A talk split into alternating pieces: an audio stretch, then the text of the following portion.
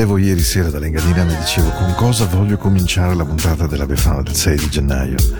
E, e volevo questa canzone, poi l'ho trovata perché per caso mi è schipata dentro e dice questa canzone I want to call your name all my life perché quando lo, quando lo canto, quando lo faccio andare dentro di te sei molto di più di quanto io meriti, sei molto più grande di tutte le colpe quando chiamo il tuo nome, just call your name Buon 6 gennaio, zeppo di neve, zeppo di un cielo grigio, bigio, ma we got the groove. Io sono Paolo, questa è Into the Night. Tune up, Brown Radio.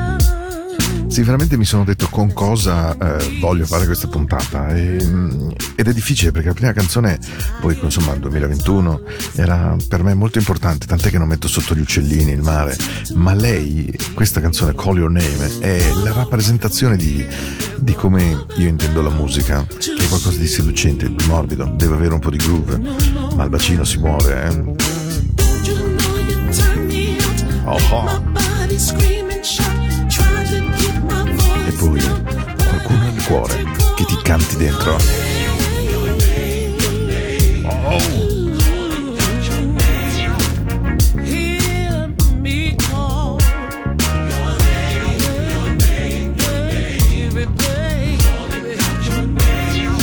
Buon 6 gennaio 2021, Into the Night. Eh, sì, dai, dai, dai, dai, dai. Vi voglio veramente bene. È una buona notte, è piena di neve, piena di buon sentimento e poi c'è un urletto e da quel momento si va. Ok? Puntata che verrà come verrà. È la puntata del nuovo anno.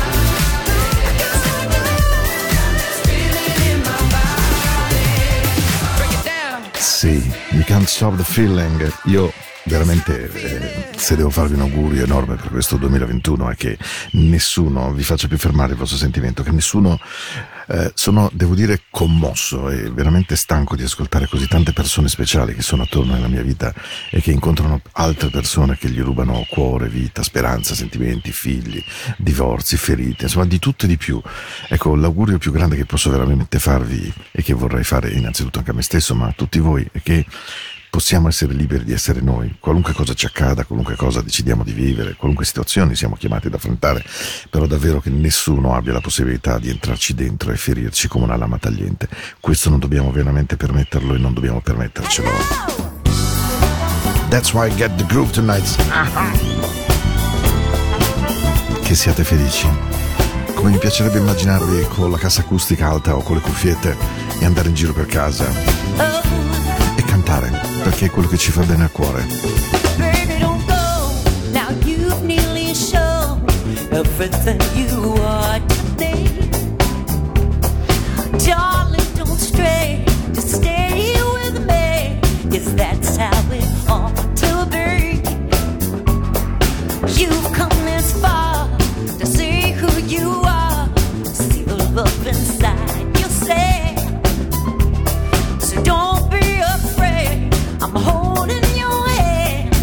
the love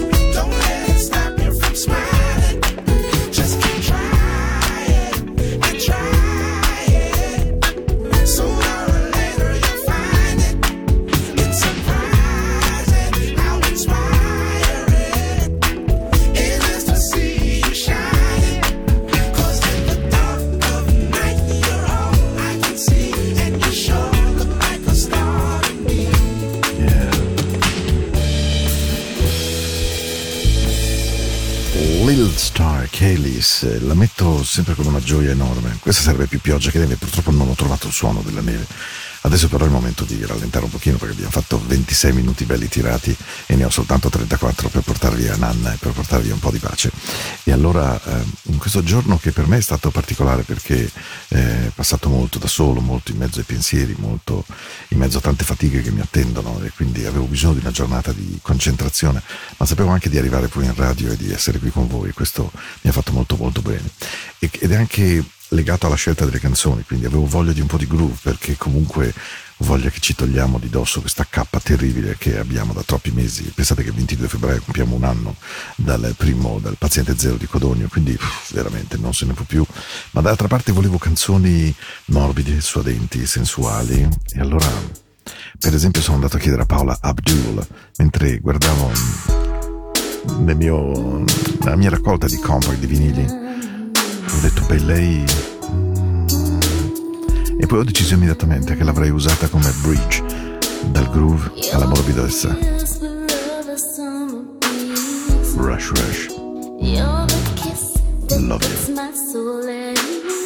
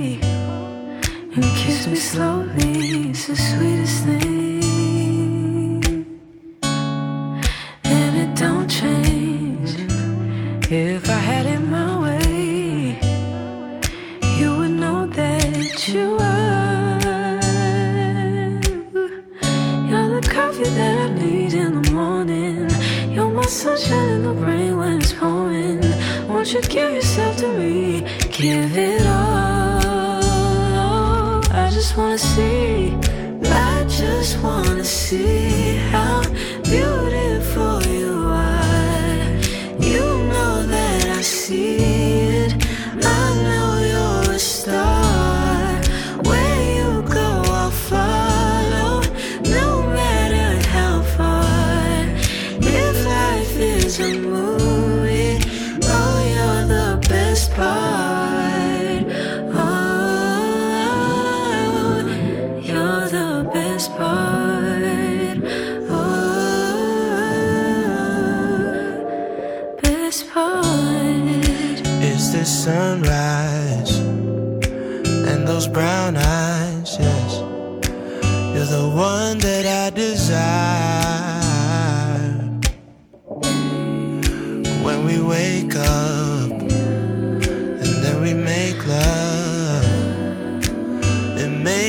feel so nice.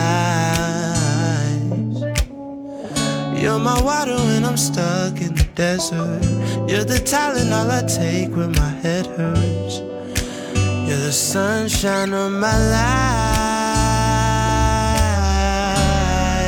I just wanna see how beautiful you are. You know that I see it. I know you're a star. Where you go, I'll follow, no matter how far. If life is a movie, then you're the best part.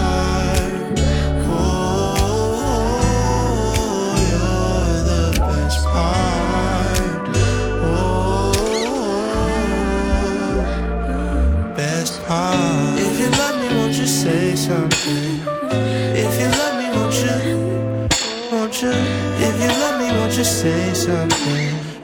If you love me, won't you? Love me, won't you? If you love me, won't you say something?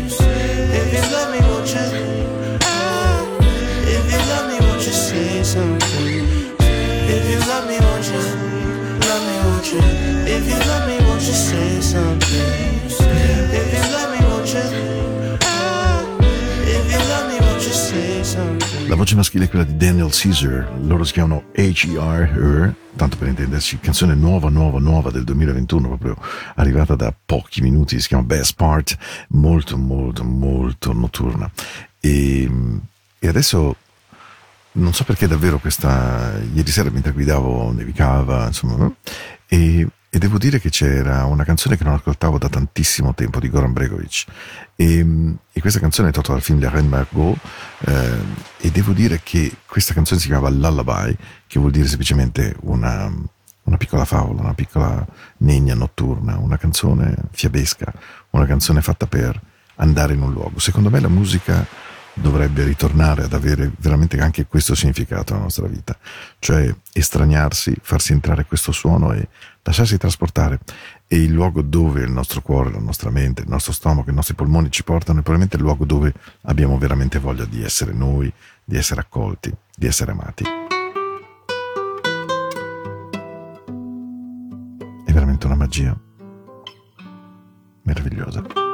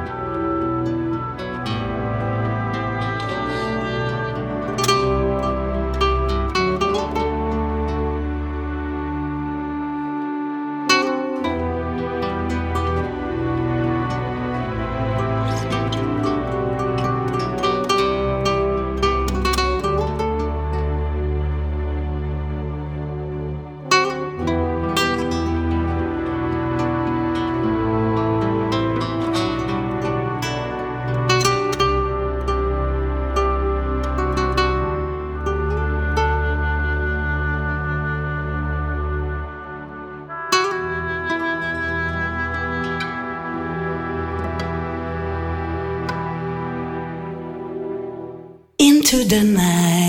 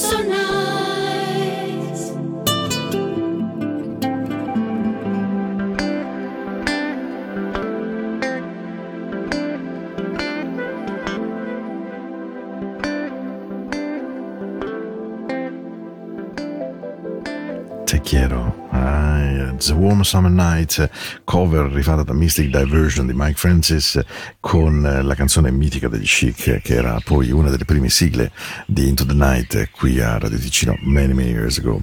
Veramente tante, non mi rendo neanche conto quanti anni sono ormai che tengo questa trasmissione, dovrei chiederlo a Matteo che era giovane, giovane, giovane, oggi è papà, sposato, bravo uomo, insomma, è cambiato molto anche lui. Questa è la musica della notte della nostra radio. Warm Summer Nights era una grande interpretazione degli Chic nel loro disco che conteneva Good Times ed era la dimostrazione di Bernard Edwards e Nile Rodgers di essere capaci di porzionare la musica in diverse direzioni. Nile Rodgers è tuttora vivente, ha passato ben tre tumori terribili ed è sopravvissuto mentre Bernard Edwards è già morto da alcuni anni e loro sono stati davvero il suono, l'immagine, la costruzione melodica e la, non posso dire anche la cifra stilistica degli Chic che erano questo giro di basso con la chitarra cristallina. Se avete in mente Good Times, ecco, quello è stato proprio il loro suono che è diventato masterpiece per moltissimi, anche se io mi ricordo perfettamente la loro prima canzone che fu Le Freak, C'est Chic, ero in Inghilterra a trovare mia sorella Simona, credo di aver avuto 13-14 anni, quindi parliamo della notte dei tempi, e appunto Le Freak andava veramente fortissimo, insieme con John Paul Young, The Day That My Heart Caught Fire, questo me lo ricordo in una cittadina piovosissima di Oxford, dove provai il mio primo metico hamburger da Wimby, e quindi insomma la vita è fatta di attraversare cose, attraversare ricordi, ma anche guardare, guardare, guardare, guardare avanti. E dire a qualcuno che siete pazzi di questa persona. Buona serata, oggi 6 gennaio.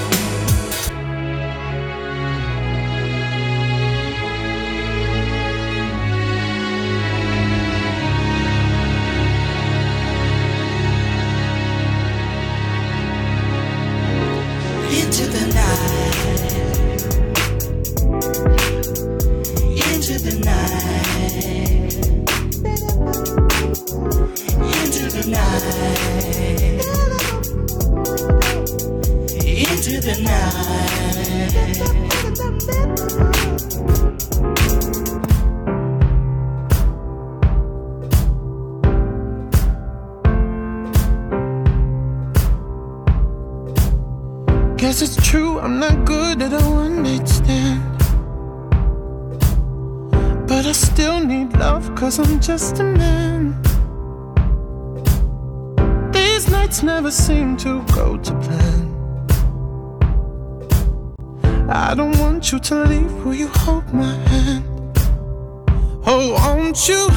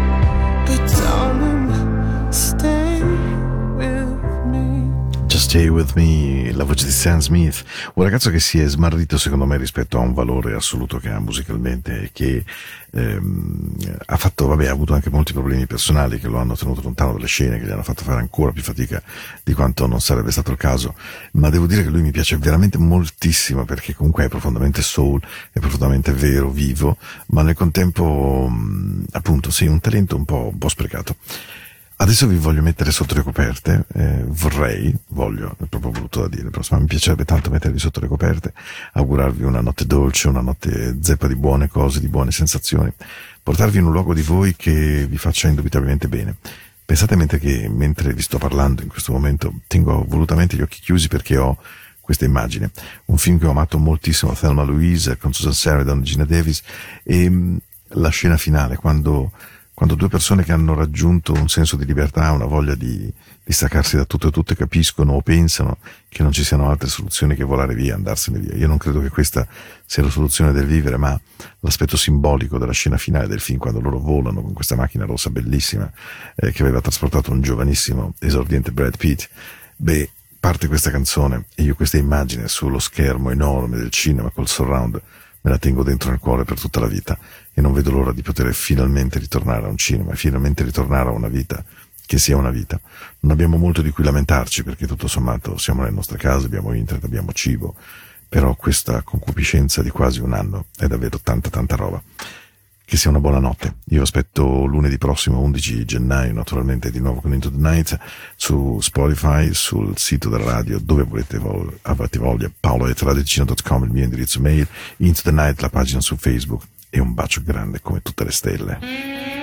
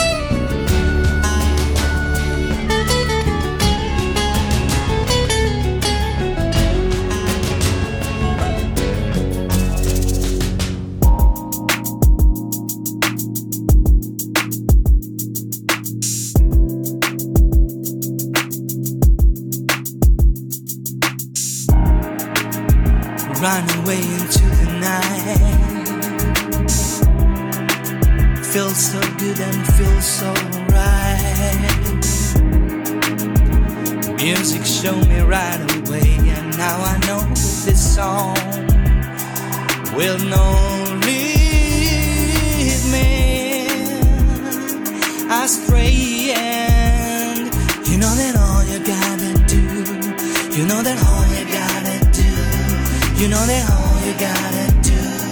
You know that all you gotta do. You know that all